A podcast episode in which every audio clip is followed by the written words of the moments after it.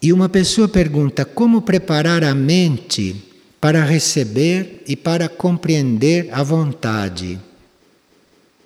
A nossa mente se prepara para receber isto e para transmitir isto para os corpos, para transmitir isto para o eu consciente, cultivando a aspiração pelo mundo interior.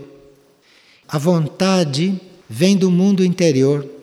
A vontade vem dos planos internos, vem dos planos superiores.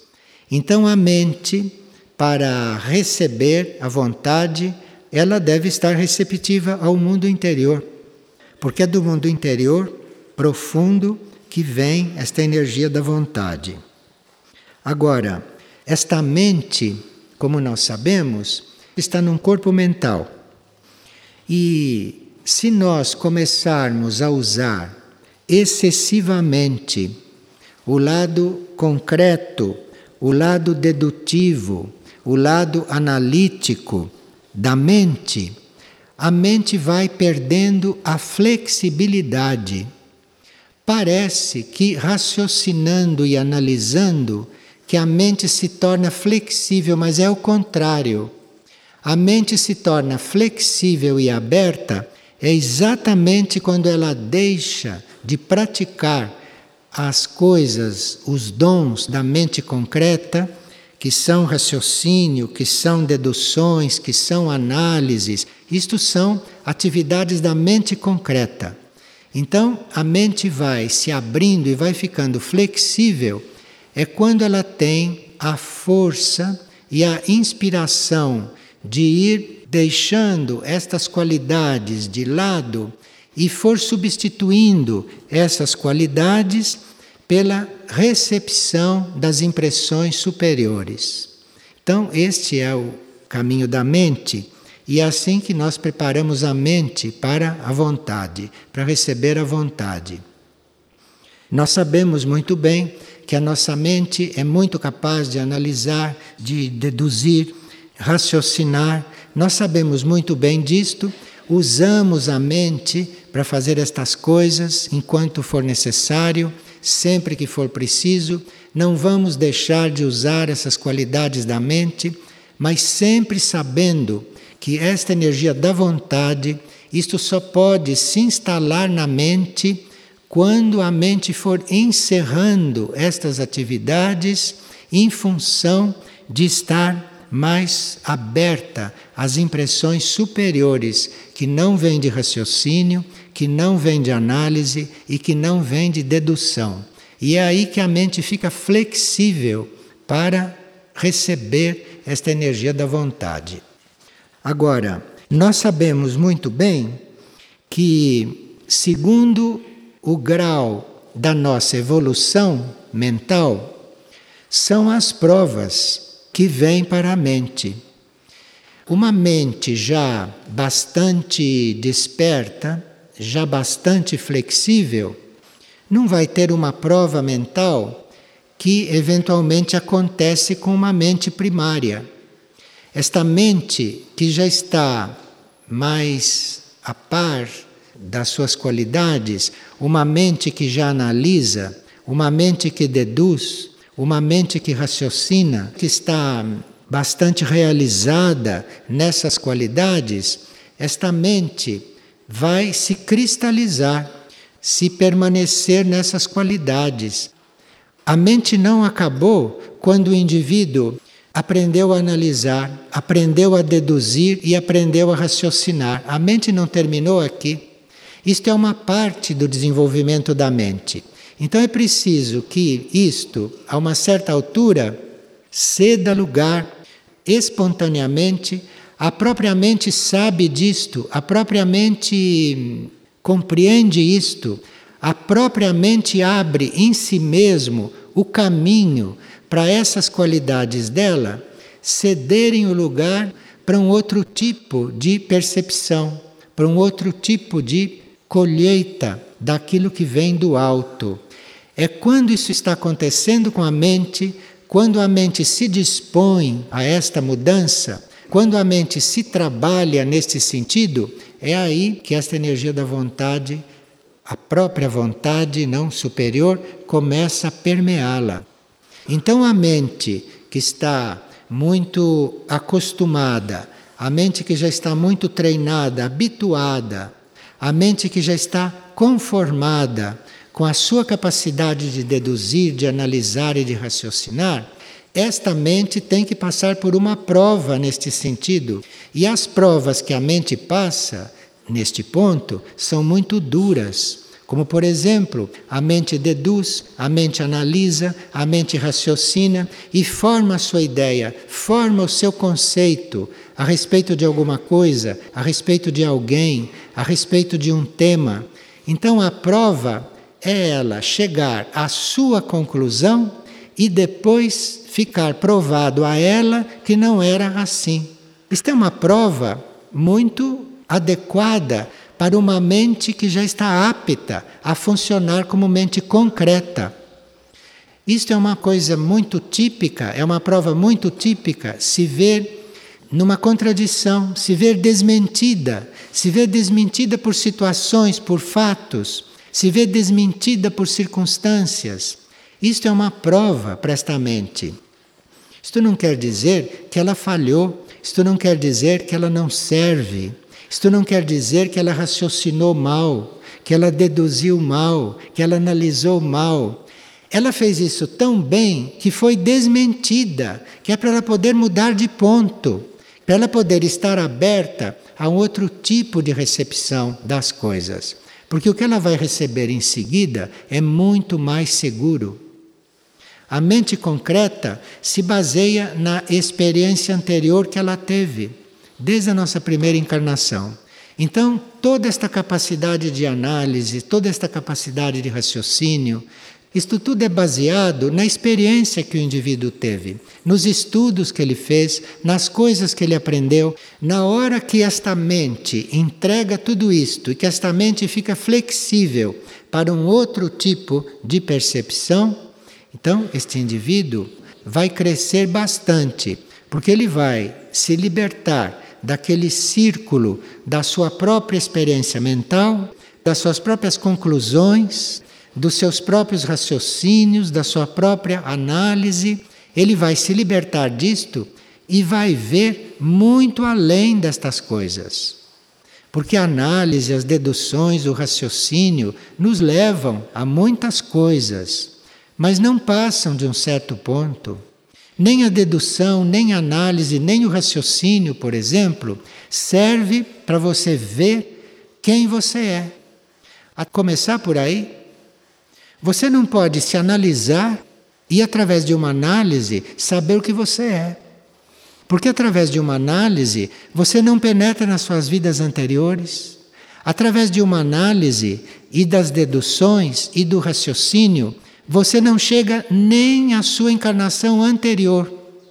Chega. Quem é que chega à encarnação anterior por análise? Na roda das nossas encarnações, que são centenas, a encarnação anterior é como se fosse esta. Tanto assim que coisas da encarnação anterior ou das anteriores estão presentes ainda. Então, você não chega nem na encarnação anterior com esses métodos da mente concreta isto não serve nem para você se conhecer. Serve para aqueles que ainda estão desenvolvendo a mente concreta. Mas chegando a hora de desenvolver a outra, a intuição, a outra percepção, a própria mente tem que renunciar a estas capacidades. Porque se ela não renuncia, a alma e o espírito não podem impor. Então, isto é um processo da mente. A mente é que tem que transcender esta situação, situação na qual ela caminhou até agora. Ela deduz, acontece uma coisa, ela faz uma dedução. Aquilo pode ter acontecido por um motivo que ela nem imagina, que não tem nada a ver com as deduções dela. Aquilo aconteceu por outro motivo. Então, esta mente concreta, ela tem que se abrir, ela tem que se flexibilizar para ela poder receber isto. E com isto começa a vir a vontade. Com isto começa a vir esta energia da qual nós estávamos falando. E esta pessoa está dizendo que, à medida que ela se trabalha, paradoxalmente, os poucos problemas da vida que surgem atingem proporções muito maiores do que sempre atingiram. Isto são provas, assim como existem provas só para a mente, existem provas para a personalidade, existem provas para o ego, existem provas para o ser. E essas provas vão tomando proporções maiores à medida que este ser vai evoluindo, à medida que este ser vai compreendendo mais. Porque se a compreensão dele vai se expandindo, de que servem as provas primárias? Não vão fazê-lo crescer. Vão ser uma coisa de rotina que ele vai transcorrer assim como nós transcorremos o dia a dia, com toda facilidade. As provas, para realmente nos fazerem crescer, para nos tirarem da nossa forma de ver, de ser, de pensar, de sentir, de agir, essas provas têm que ser muito mais agudas, têm que mexer muito mais profundamente conosco do que as provas que nós tínhamos antes. E aqui nós temos que estar preparados para isto. Olha, é normal que as provas maiores vêm naqueles pontos que mais nos tocam. Nunca se pode esperar uma prova maior em um ponto que para nós é simples e fácil e contornável, com o qual a gente sabe lidar. As provas maiores vêm naqueles pontos mais doloridos. Vem naqueles pontos nos quais nós tínhamos criado maiores estruturas. Estas provas, para demolir esta parte da mente que por vidas não conseguiu se entregar, não conseguiu se transformar, estas provas que vêm para a transição desta mente concreta, desta mente analítica, para outra, estas provas são nos pontos que mais nos tocam. E a mente tem que, por si, compreender isto. A mente tem que compreender isto, tem que fazer as suas transformações com a máxima harmonia possível, porque dali a pouco o ser, a consciência, vai despertar num outro tipo de mente, vai despertar dentro de uma outra compreensão e nesta compreensão está incluída já a semente da vontade. E daí para diante, ele vai ter vontade, vai ter energia, vai ter possibilidade de caminhar e de não ficar como na evolução natural, que a gente dá dois passos para frente, três para trás, mais três para frente, quatro para trás. Isto termina e nós mudamos o ritmo mas para isso precisa a energia da vontade bem presente, porque as condições da natureza humana e os resíduos de mente concreta estão ainda presentes. E uma pessoa pergunta como as críticas podem nublar a nossa mente.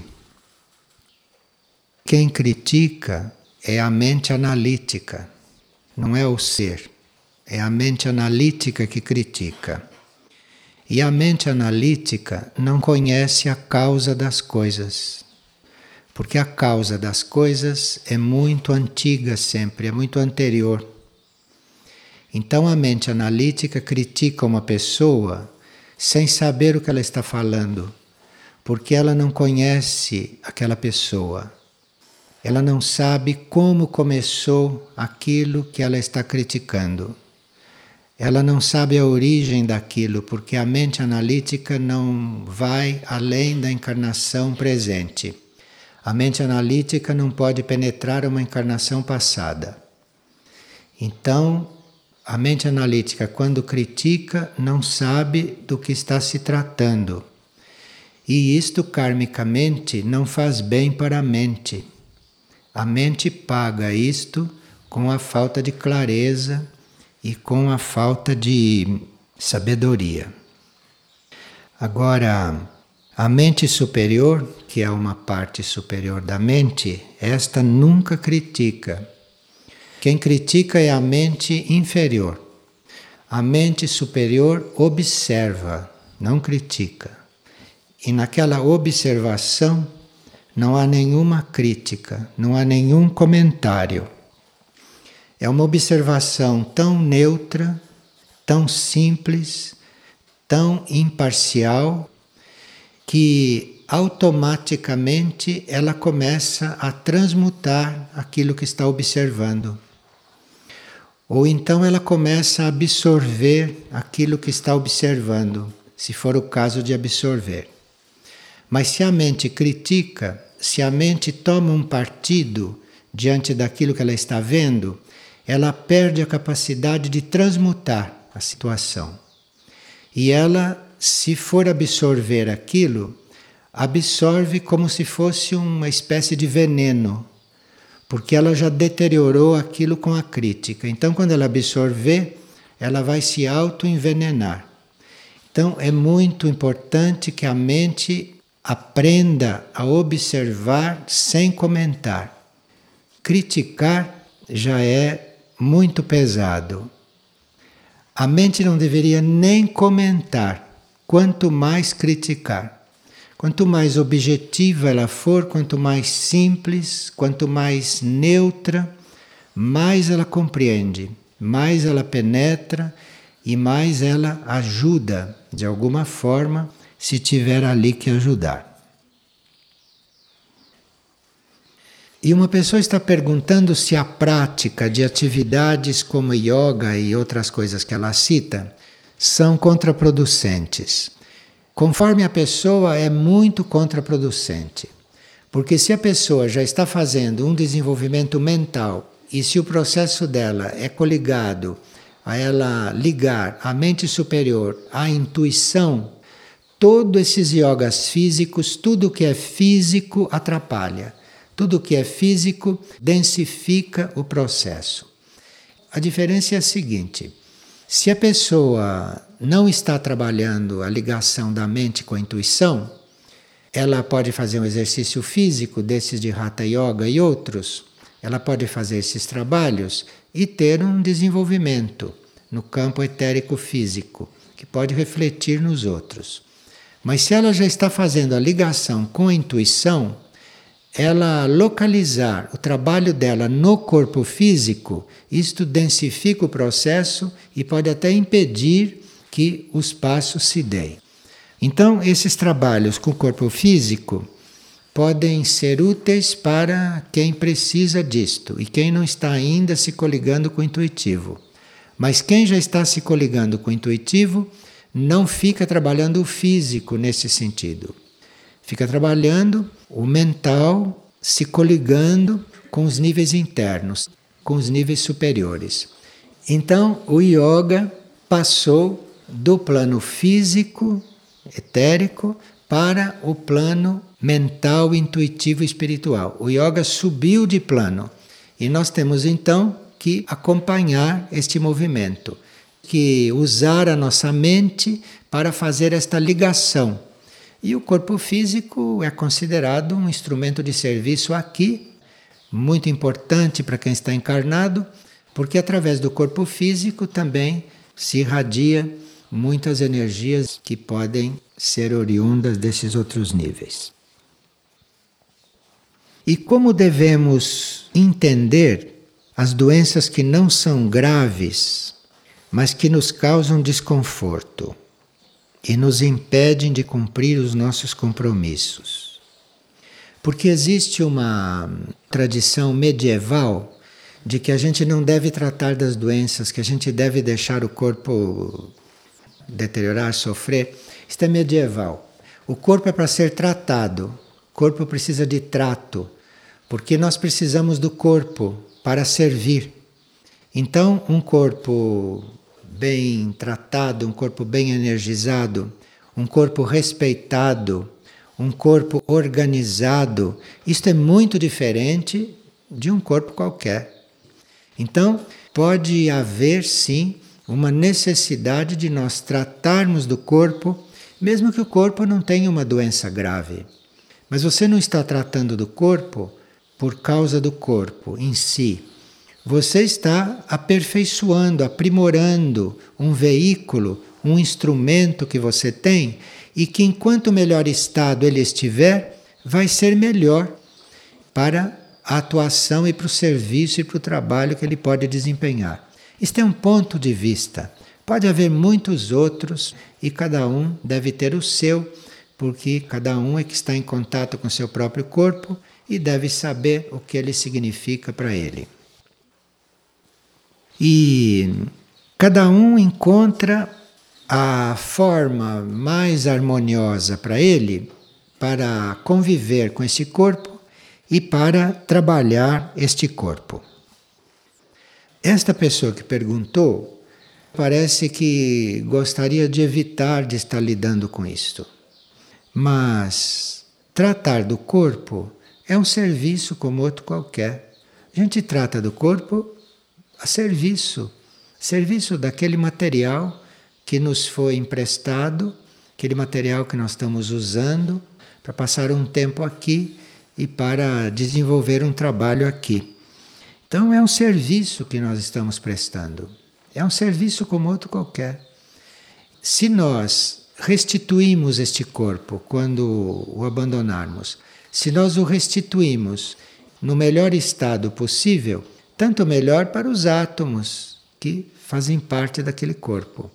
Então, há pessoas que recebem um corpo já com sinais de doença. Outros que recebem corpos mais sadios. Depende de onde vieram aqueles átomos que formaram aquele corpo. Depende da hereditariedade daquele corpo, porque aqui ainda existe a lei da hereditariedade. É uma das leis materiais que vão terminar. Nós vamos ficar liberados desta hereditariedade e isto vai ser outra coisa. Na hora que você encarnar e tiver os corpos que você pode ter. Na lei da hereditariedade não é bem assim. Que eu posso receber um corpo que traz elementos hereditários de toda uma linha familiar e humana. Então, esta hereditariedade, nós podemos recebê-la e ali cabe a gente tratar mesmo do corpo tratar e mudar as condições daquilo que a gente recebeu como herança. Cabe a nós mudar aquele quadro, melhorar aquele quadro. E aí vai o trabalho de cada um, como serviço né, a esse lado material da encarnação.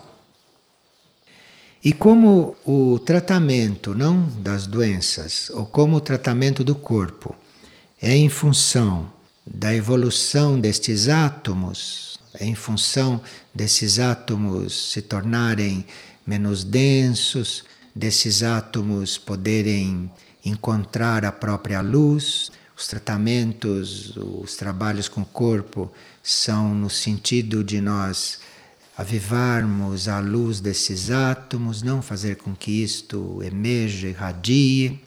Então, no tratamento de uma doença, sempre que possível, nós evitamos sistemas agressivos. Existem formas agressivas de se tratar dos corpos nas enfermidades e existem formas menos agressivas. Nós vamos sempre optando pelas menos agressivas. E podemos entrar numa forma agressiva se for estritamente necessário. Mas a, a busca é de formas não agressivas, exatamente para que hum, os átomos tenham um desenvolvimento suave, um desenvolvimento harmonioso e possam liberar a sua luz. Agora, há meios agressivos que às vezes se tem que usar. Por exemplo, a cirurgia. Isso é uma coisa que se vai usar se não tiver outro meio. Mas a cirurgia retira do corpo várias coisas que assim perdem a oportunidade de ser tratadas, perde a oportunidade de evoluir no contexto daquele corpo. Isto não quer dizer que a gente não vá passar por uma cirurgia, se for necessário, se vai passar. Mas isto não é uma coisa que se vá optando por ela logo em princípio. Precisa ver se não há outros sistemas, não é? para nós podermos nos tratar. Mesmo porque no corpo físico humano tem vários sistemas de circulação de energia que não são físicos, que são etéricos e que são astrais e que ficam alterados diante de uma cirurgia, diante de um processo destes violento. Mas, se isto é necessário, se assume isto e depois o corpo vai procurar refazer o seu equilíbrio, vai procurar refazer os seus contatos. Isto tudo está também coligado com a lei kármica, com a lei do karma material. Há seres que têm como karma passar por cirurgia. Então, se isto é kármico e se não foi modificado este karma durante aquela encarnação, não há alternativa senão cumprir aquele karma daquela maneira.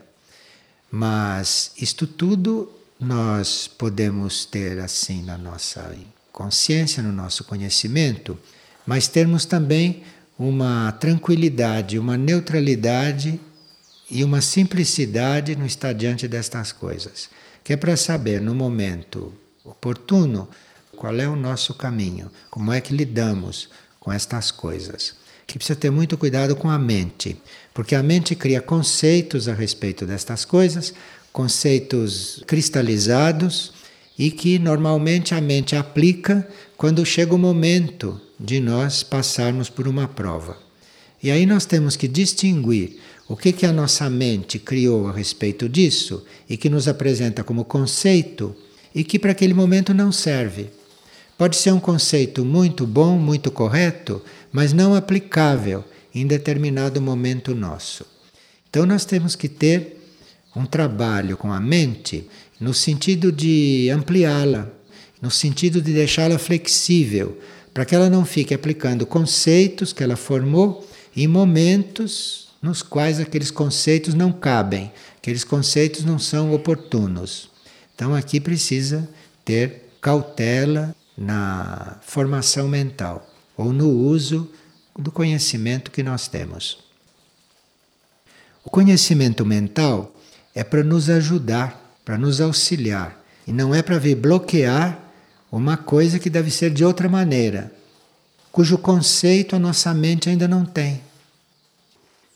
Então nós podemos ter muitos conceitos e eles podem ser muito úteis, mas a uma certa altura podem não ser mais úteis e podem ser um obstáculo.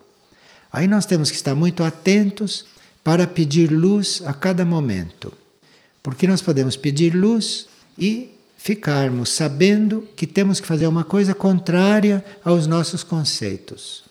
Porque aí vamos encontrar uma outra forma de compreender as coisas.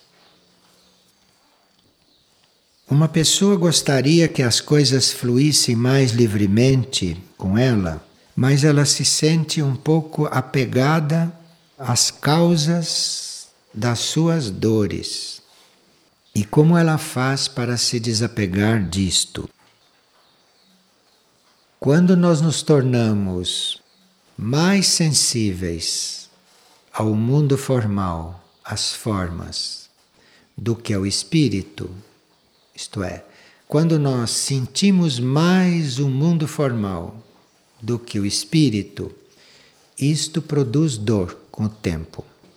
Porque nós estamos aqui para canalizar a nossa consciência, a nossa atenção e o nosso alinhamento para aquilo que está além da forma. Este é o nosso destino. Para isso nós estamos aqui. Para começarmos a nos coligar com o informal, para aprendermos a estar além da forma, esta forma que se deteriora, esta forma que termina, esta forma que é provisória. Então, nós estamos aqui para nos coligar com algo mais permanente, com algo eterno, com algo que não termina amanhã, que é mais amplo, que é mais profundo, que é infinito. Então nós estamos aqui para isto. Agora, se nós nos apegamos ao contrário, se nós nos apegamos à forma, então daí vem a dor. Por exemplo, uma dor que muita gente sente. Quando algum ser querido desencarna, não é? Muita gente sente dor quando isto acontece. Qual é a origem desta dor? É porque você estava identificado com aquele corpo. Você estava identificado com a parte externa daquele ser. Se você estivesse identificado com a alma daquele ser ou com o espírito daquele ser, você não sentiria dor alguma na hora que ele desencarna. E assim é com tudo. Então, você sente dor porque você está coligado com um plano, com um nível que diz respeito à forma, que diz respeito à matéria densa. E vem a dor. Então, nós temos dor porque fizemos a opção de estarmos mais coligados com a matéria e com a forma. Se nós tivéssemos feito a opção, ou se nós fizermos a opção de estarmos coligados com aquilo que não se vê, que não se sabe, que não se entende, com a abstração, com aquilo que é superior, com aquilo que não é conhecido, você vai sentir muito menos dor. Você vai sentir aquele mínimo de dor que diz respeito a própria vida da matéria e é o próprio jogo de forças da matéria, que pode produzir atritos que podem ser dolorosos. Mas isto são jogos de força da matéria. Então, se a pessoa não consegue transcender isto, é porque ela está coligada com as causas da dor. E a causa da dor é esta. Ela começando a ver as coisas de um ponto de vista mais informal, buscar aquilo que está além da forma aparente, a dor não tem tanta razão para estar presente. Ela não tem que sentir tanta dor. Aquilo que sofre em nós, quando há sofrimento, quando há dor, aquilo que sofre não somos nós. Aquilo que sofre, qualquer tipo de sofrimento, mesmo os sofrimentos mais nobres, aquele que sofre é aquela parte nossa que resiste à transformação. É aquela parte nossa que não quer se transformar. Aquilo é que sofre.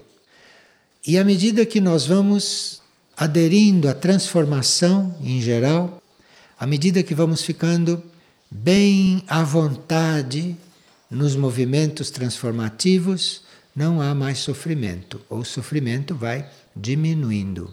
Qualquer tipo de sofrimento vem daquela parte tua que não quer a transformação. Então, está acontecendo uma transformação, o resultado é que ele sofre. Sim. Bem, nós estamos falando do sofrimento humano normal. Um santo, quando sofre, não é por este motivo, porque para chegar a ser santo precisa já ser muito transformado na sua natureza humana. O que um santo sofre pode não ser dele. O que um santo sofre pode ser o sofrimento alheio, ou se ele é um grande santo, o sofrimento do mundo. Depende do grau de santidade dele. Se ele é um grande santo, ele já vai sentindo o sofrimento do mundo. Porque aí ele vai trabalhar o sofrimento do mundo, vai aliviar o mundo. Porque o mundo tem que sofrer, porque o que o mundo representa é muito ligado a esta matéria densa, então deve sofrer. Então, um grande santo assume o sofrimento deste mundo, tudo aquilo que ele pode comportar, porque aí ele transmuta e alivia o mundo. Uma pessoa está fazendo algumas observações sobre os livros de Padre Pio. Aí há alguns livros sobre Padre Pio que foram escritos por outras pessoas. E esses são livros biográficos, são livros normais e são coisas vistas do ponto de vista das pessoas. Agora, aí tem um livro que foi escrito por ele mesmo e que se chama Padre Pio, Palavras de Luz. Isto é muito diferente, porque aí ele está retratando um processo iniciático pelo qual ele passou.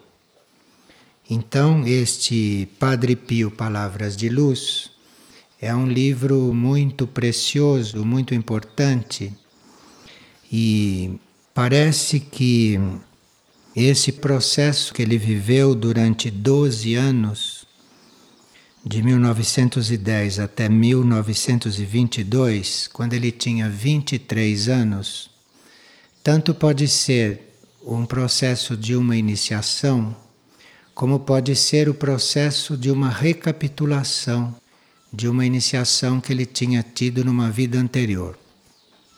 Mas seja aquilo uma recapitulação ou seja, uma iniciação que estava se processando, o fato é que hum, ele começou mesmo a tarefa dele, ele se mostrou como aquilo que ele chegou a ser, foi nos 46 anos restantes da vida dele. Então, até os 35, ele teria vivido essa recapitulação ou essa iniciação, mas depois ele começou a se preparar por uma iniciação maior que lhe possibilitou a transmigração para a vida intraterrena. E essa iniciação que é necessária para os seres se transferirem para uma civilização superior é conhecida como a quarta iniciação aqui na Terra. Esta quarta iniciação, que é descrita lá no livro de Padre Pio, por ele, não pelos biógrafos, porque os biógrafos não podem escrever sobre isso porque não viveram. Então, aquilo que é descrito ali, aquilo é a expansão de consciência que nós temos que ter na Terra para depois entrarmos em aurora, por exemplo. E o que se passa para nós podermos entrar em aurora ou mudarmos de civilização é que as estruturas do nosso corpo causal, isto é, o nosso corpo da alma, essas estruturas são rompidas por um ato de vontade da mônada, por um ato de vontade do espírito. E nesse caso, a síntese da alma, todas as qualidades da alma são absorvidas no nível intuitivo e no nível da mônada. Agora, durante este processo deste corpo causal ser rompido e as qualidades da alma absorvidas, durante este processo é que nós chegamos a compreender pela vivência o que significa a cruz e o que significa o sacrifício. Então, é uma etapa muito importante que está sendo descrita ali, e externamente isto se revela como um muito intenso serviço ao planeta. Porque quem está passando por este processo relativamente doloroso, quem está passando por isso e fica se lamentando da dor e nada faz, então não é uma iniciação, é uma prova qualquer destas humanas. Quando se trata da iniciação, o ser passa por tudo o que tem que passar e aqui fora é como se não passasse. Aqui fora é um período de um serviço ainda mais intenso. Naquele caso, ao planeta, porque já começava a servir ao planeta. Então, aqui fora, externamente, parece que as forças se ampliam, as energias se redobram quando este processo está em andamento. Então, isto tudo é algo que nós podemos ser ajudados a entender e a compreender se, quando estamos diante de um livro destes, quando estamos diante de uma partilha como essa, a gente vai buscar alguns elementos no glossário esotérico. Porque no glossário esotérico nós temos descrições de várias etapas, principalmente nos verbetes sobre a iniciação. Então, aqueles que quiserem se aprofundar nisso, quiserem estar mais a par desses processos, desses grandes servidores do mundo, vocês vão procurar lá no glossário esotérico, que lá pode encontrar outros dados. E estas coisas são muito boas para nós, porque isto nos ajuda a nós vivermos as provas deste mundo que não são nada perto das coisas que dizem respeito ao nosso preparo ou ao nosso desenvolvimento para uma situação num outro nível de consciência.